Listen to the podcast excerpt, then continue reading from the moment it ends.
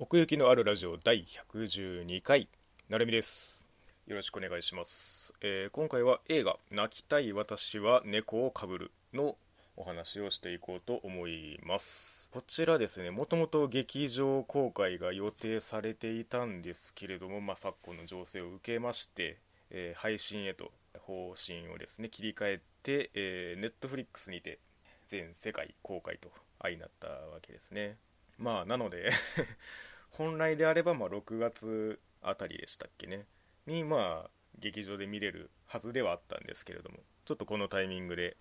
見ましたので感想を話していければと思います。制作は、えースタジオコロリドということでペンギンハイウェイに続きまして長編第2作目ということで、まあ、今回は、えー原作のない完全なオリジナルとして、えー作られたという形になっておりますね、え監督が、えー2名クレジットされておりまして佐藤純一監督と、えー柴山智隆さんですね、まあ、柴山さんはスタジオコロリドの所属っぽいんですけどもなんか調べてたらそのスタジオコロリド自体がそのツインエンジンっていう企画会社のグループ会社みたいになってて結局佐藤純一監督もそこに名を連ねてるみたいな感じになってましてあそうなんだって そういう枠組みだったのねって改めて思いましたけれども、えーそして脚本が岡田真理さんですね。まあ自ら監督もしてみたりといったところでいろんなその岡田真理とどこを組ませるかみたいな形でさまざ、まな方向性が見られるわけなんですけれども、まあ、今回はこの監督2名とタッグということでまたね新しい側面が出たんじゃないかなとなんとなく今作を見て思いましたね。というのも話のテイストはだいぶジュブナイル寄りというか対象年齢としてはだいぶ下にベクトルが向いてる感じがするなと思いましたね。ペンギンハイウェイ自体も、まあ、原作森見富彦とはいえ、まあ、主役は子供なので、まあ、そういうある種のそのひと夏の冒険探的なところをこう青く受け止める年齢に刺さる方向性ではあったとも言えますし、まあ、2作目にこれを打ってきたっていうことは、まあ、だいぶそっち方面に対象を広げていこうとしてるような感じが見受けられますね、まあ、岡田まり脚本的に言うとまあ空の青さを知る人よはだいぶ上を向いてたんですけどね。30代とかもうそこら辺の感じを狙ってた感じはあるんですけど泣きたい私は猫をかぶるはもう10代。まあ中学生主人公のね、えー年代が中学生ですんで、まあ、その辺りを射抜こうとしているなという感じですね。結構序盤は街の描写がメインと言ってもいいぐらいそのなんというか日常のきらめきみたいなものを感じる描写が多くて、まあ、今回舞台が愛知県の常滑ということであの常滑焼きの常滑ですよね、まあ、そういう土地柄を生かしつつなんかそこにこうちょっとしたファンタジー的な光を乗せていく感じ。なんでもない描写だけれども描き方とその音楽の加減でちょっとファンタジーを常に乗せていくみたいな。なんかちょっと PA ワークスの得意とするようなところと近いものがあるなと思ったりしたんですけれどもグラスリップとかそれこそ直近で言うと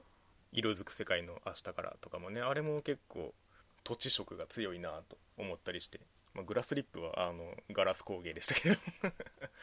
そんな感じもありつつね。だからそういう意味ではその何でもないところをこうアニメーション的に面白く見せようみたいなのが結構続いていく感じでアングルが結構面白かったりしましたね、まあ、主観の感じが混じったりとかカメラワークの緩急が結構激しかったりとか、まあ、もちろんこのタイトルにもある通り、まあ、猫になるっていうのが今回のそのキーポイントでもあるのでその猫だから行けるルートみたいな描写とかなんかそういう特別感はありましたね。あとそのやっぱり猫と人間のスイッチングが結構面白かったですね。結構序盤の方だったと思うんですけどあの主人公のムゲが上にジャンプしてこうフレームアウトして猫になって落ちてくるみたいな。あれどっちだったっけな？なんかあったんですねそういうの。あここで変わるぞっていうこう予感があってで上にそのまま抜けてってスイッチして落ちてくるってなんか面白い使い方だなと思いながら見てたりしましたね、まあ、そういう意味ではペンギンハイウェイで見たコロリドらしさみたいなのもそこにこう色として出していこうみたいな感じがあるのかもしれないですよね、まあ、ペンギンハイウェイつながりで言うとなんか机周りの小物の細かさみたいなのはなんかすごい凝ってましたね。主にはその主人公のムゲとそのムゲが思いを寄せる日の出っていう男の子の部屋がまあ結構出てくるんですけどなんか部屋の小物主に机周りにめちゃめちゃ凝る感じってあの青山くんのあの机周りと結構 似てるなと思いながら。なんか無芸もあのロフトベッドで、まあ、下がそのカーテンで閉じられてなんか自分だけの部屋みたいな感じになってるんですけどそれをこう後ろからこう捉えるカットとかねお手軽な秘密基地感というかそれこそ日常のファンタジー感みたいなのがあってなんかそこに凝っていくことが何でしょう特別さを感じさせるところでもあるなって思いましたね。でさっきから 無下って言ってるんですけどもその主人公のミオのあだ名が無下なんですよね。無限大謎人間略して無下っていう。この辺のねワードセンスもなんか岡田まりっぽい 感じがありますよね。なんか一個こう音でフック仕掛けてくる感じがあるというかまあ、日の出サンライズアタックとかもそんな 感じですけど絶対なんか一個聞いたことないぞその並びみたいなやつあのぶち込んでくる気がするんですよね。だからなんかその無下っていう音もそうだし無限大謎人間っていうリズムもなんかめちゃめちゃ残るっていうね。無限大謎人間っていうあだ名がつくぐらい突飛な行動をするんですけれどもこの主人公のミオは。だからなんかタイトルから想像する主人公像とちょっと違うんですよね。タイトルで泣きたいって言ってんのになんかあんまりそんな 繊細なメンタル持ってる子じゃなくないみたいな。まあまあそれがねその物語の鍵でもあるんですけれども、まあ、そういうなんでしょう行動のその破天荒な感じというか突飛な感じ。結構序盤でその初速で全員を 置いていく速度感というか。なんかそこはもうアニメで見せるぞっていう動きとも連動しててすごいリアクションが激しいっていうか。例えばその日の出サンライズアタックを日の出に最初にかます時にこう靴を脱いで足音をこう忍ばせて近づいていってヒップアタックみたいな流れのあのアニメだからこそ映える一連の動作みたいなやつね。なんかそういうめちゃめちゃ動きのあるキャラクターであるっていうことがなんかアニメっぽいなってすごい思いましたね。でまあその無芸はその猫とスイッチして日の出のところに行って日の出と触れ合ってまた無芸に戻ってっていうのを繰り返していくんですけど猫を経たからこそ人間の状態でも猫的な動きをするみたいなのも結構アニメ的に生えてましたね。あの上から飛び降りるとかそういうところで。だからなんかその性格的なその突き抜け方とその猫をかぶるっていうことがなんかアニメーション的な映える動きにつながってるっていうのがねありましたね。でやっぱりその無芸は猫をかぶんなきゃやってらんないわけなんですよね。まあ言葉の意味からすると逆っぽい感じがするんですけどその明るく明るくというかその無限大謎人間として振る舞うっていうのがこの無下の処世術だったわけなんですよね。そうでもしないとこの自分の置かれてる境遇に帳尻が合わないっていう。だからなんか悩みがなさそうな感じで奔放に振る舞ってる風に見えるんですけれども実際はそれをこう側でかぶってるだけでだから本心として泣きたい時は猫をかぶるしかないっていうそういうメンタルなわけなんですよね。だからこれ友達のそのより子との関係も結構いいなって思うところがあってお互いがお互いに依存してるとかその傷の舐め合い的に一緒にいるっていうわけではなくて無下が無下であることを、まあ、その頼子は知ってるわけでなんでそう振る舞わなければいけないかっていうことを。だからあの中盤で日の出に嫌いだって言われて真正面から振られて、まあ、その無下自身も涙を流すんですけれどもその後にこう頼子がめちゃめちゃ泣くんですね。なんで頼子が泣くのさだから嫌だったんだって言いながらこう泣くんですけど無下が無下として振る舞うことで起こりうる結果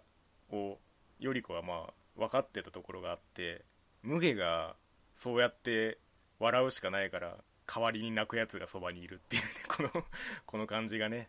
うん。何とも言えない絆を感じさせ ますよね。まあその過去描写というかその小学生の時のそのなんで頼子がそばにいるのかみたいな話も挟まりましたけれどもなんかそういうその痛みみたいな絵の具をねこうマーブル的に混ぜてきますよね岡田真理はね。だからこの猫をかぶるっていうのはなんか結構言葉遊び的なところがあるんじゃないかなとも思ってて、まあ、究極猫でなくてもいいっちゃいいものではあったなと思いますね。話のテーマ的に言うと。まあまあね。人間以外のものになりたがるのは大人も子供も 一緒ですけど。貝になりたかったりね。鳩になりたかったりとか。2つ目は愛子の曲ですけれども。まあ要はこれってその家出の話なんですよね。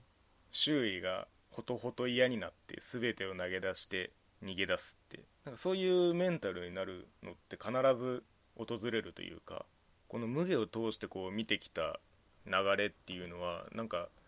その周りに対してこう嫌気がさしていくの横に並んで見てる感じというかだからその猫にスイッチしてもう全てどうでもいいってなってあの人の面が外れる瞬間ですよね。なんかここで外れるなって思ったっていうかなんかもういっそそうなってほしいとこちらが思うようになってたんですよね。それはまあまあその後の展開からしてもやっぱりその短絡的なその思いではあるんですけどそのピークとしてそのあここで人の面外れるわってなるっていうその感じがねスイッチするその仮面っていう仕組みで表されてるっていう。だから最初からこの無下はその猫になれる仮面を持ってるっていう、まあ、状態から描写されていくんですけどほとんど。だからこう嫌なことがあった時の逃避先として猫になれるっていうルートが最初からあるんですよね。だったとしてその仮にこの猫になれる仮面がなかったらどこに逃げたらいいんだっていう。だから実際現実問題は本当に 逃げ場なんてないしなっていうそのそこに逃げてもおかしくない感じがねうまく表現されてたかなって思いますよね。でまあ家出の話って言いましたけど家出って長く続く試しってないんですよ。大抵の場合。まあ失って初めて気づくじゃないですけど。まあ離れてみれば、まあ、気づけることもあるし。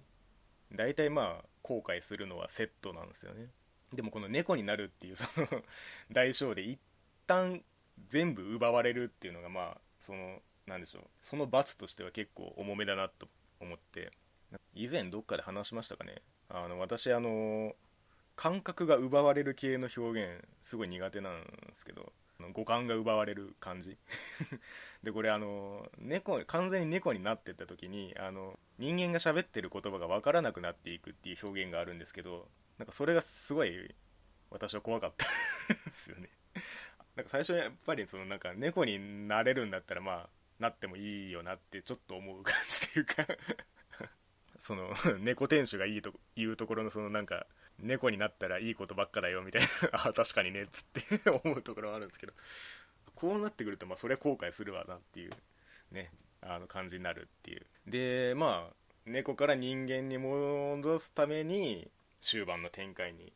行くわけですけれどもここがもうねあの劇場版としての見せどころというかまあ猫島っていうその猫の世界に乗り込んでいくわけなんですけれどもこれがまあ完全にもう和風ファンタジーっていうかその、まあ、ジブリが培ってきた系の異空間建築ですそういやなんかその柴山さん監督の一人の柴山さんはジブリを経て今に至るらしいんですけどなんかその辺のテイストも持ってきてるのかなとは若干思いますよね。ただその猫島っていうそのフィールド自体はすごい絵的にもでかいしその存在感はめちゃめちゃあるんですけど話の筋としてはねそこまで重要性が薄れていくというか人間に戻るために行くんですよね。そこに。要はこれってそのいわゆるその生きて帰りし物語っていうか異世界に行って成長して帰ってくるみたいな構造をしてる風になってるんですけど実はもうそのさっき言ったようなその家出的な後悔と気づきってもう猫になった瞬間にもう完結してるんですよね。だからてそれが分かるじゃなくて猫島に行く前にもうこっちに帰ってきている状態っていうか もう回収しちゃってるんですよねメンタル的には。だからあんまりそこに行く意味がその精神的成長にあんまり寄与してない。だから本当に場面としての盛り上がりとしてその最後のクライマックスにそこに行くっていう感じが強くなっててなんかだったらもうなんか中盤ぐらいでもうその完全に猫側に行くぐらいでも良かったかなとは思ったりはしますね。だから結構その猫島に行った後も結構その他の元人間の猫たちが出てきたりするんですけどそのなんか完全な猫となんかこう獣人的な猫が結構混在しててね、猫になるとはみたいな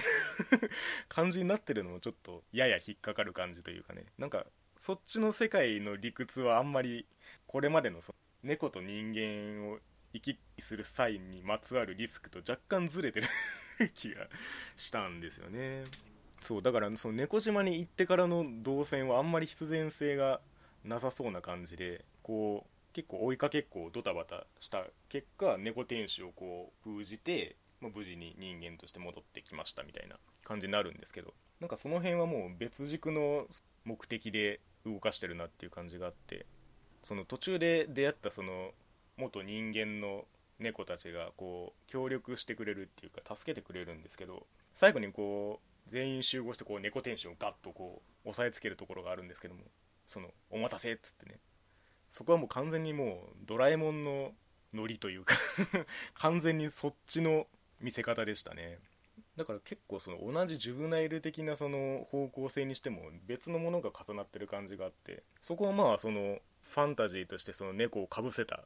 ところとまあ表裏一体ではあるんですけどなんかテーマとしては結末とそのファンタジーズレがあるなみたいな感じで思ってましたね。だからその猫島に行くまでに私はこの作品に求めてたものをこう回収しきった感があってあとはなんかおまけ的な感じ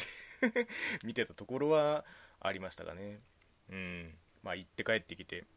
で日の出も本当の気持ちに気づきまあ、めでたしめでたしという感じになるわけなんですけれども、まあ、最後にね「あのヨルシカ」の曲が流れてあのエンディングでこうエピローグ的なこうコマの補足みたいなのがこうあるだけでね、まあ、あのなんかいいものを見たな 感はあるんですけれども。なんかそういう意味ではなんかそのヨルシカのメインターゲット層とも若干ずれてる気はするんですよね。なんかもうちょい上な感じしませんか？夜しか聞いてるメイン層って。まあまあそれはそれとして曲は素晴らしかったですけどね、まあ、というような感じでさまざ、まなそのこの融合その、まあ、監督とその脚本の融合もそうだしそのスタジオコロリドっていうアニメーションスタジオから打ち出す2作目っていう色もそうだしなんかいろいろこうこういうところでやれるんだぞみたいなのは見られるんですけれどもなんかその辺のこのメインターゲット層をどこまでこう広げていくんだろうっていうのが気になる作品ではありましたかね、まあ、そういう意味ではなんかそのいわゆるその尖ってるというかその人を選ぶところもあるみたいなその岡田まり脚本をその佐藤純一監督的なその優しさで包んでたところもあるのかなと思って。なんか私的にはその佐藤純一監督ってアリアとかアマンチュとかのアマの梢世界観でよく触れてたんですけれどもなんかそういうその日常にあるきらめきと優しさみたいなそういうちょっとしたファンタジーみたいなのとの相性も良さそうだなって思ってるんで、まあ、そういう意味ではなんかうまいことこうまろやかな感じになったんじゃないかなと思っておりますね。ということでね、えー、ネットフリックスに加入していればあのいつでも見れるということでねこれを機に加入するもよしすでに加入している方は一度見てみてはいかがでしょうかといったところで今回、えー、奥行きのあるラジオ第112回「泣きたい私は猫をかぶる」のお話でございましたありがとうございました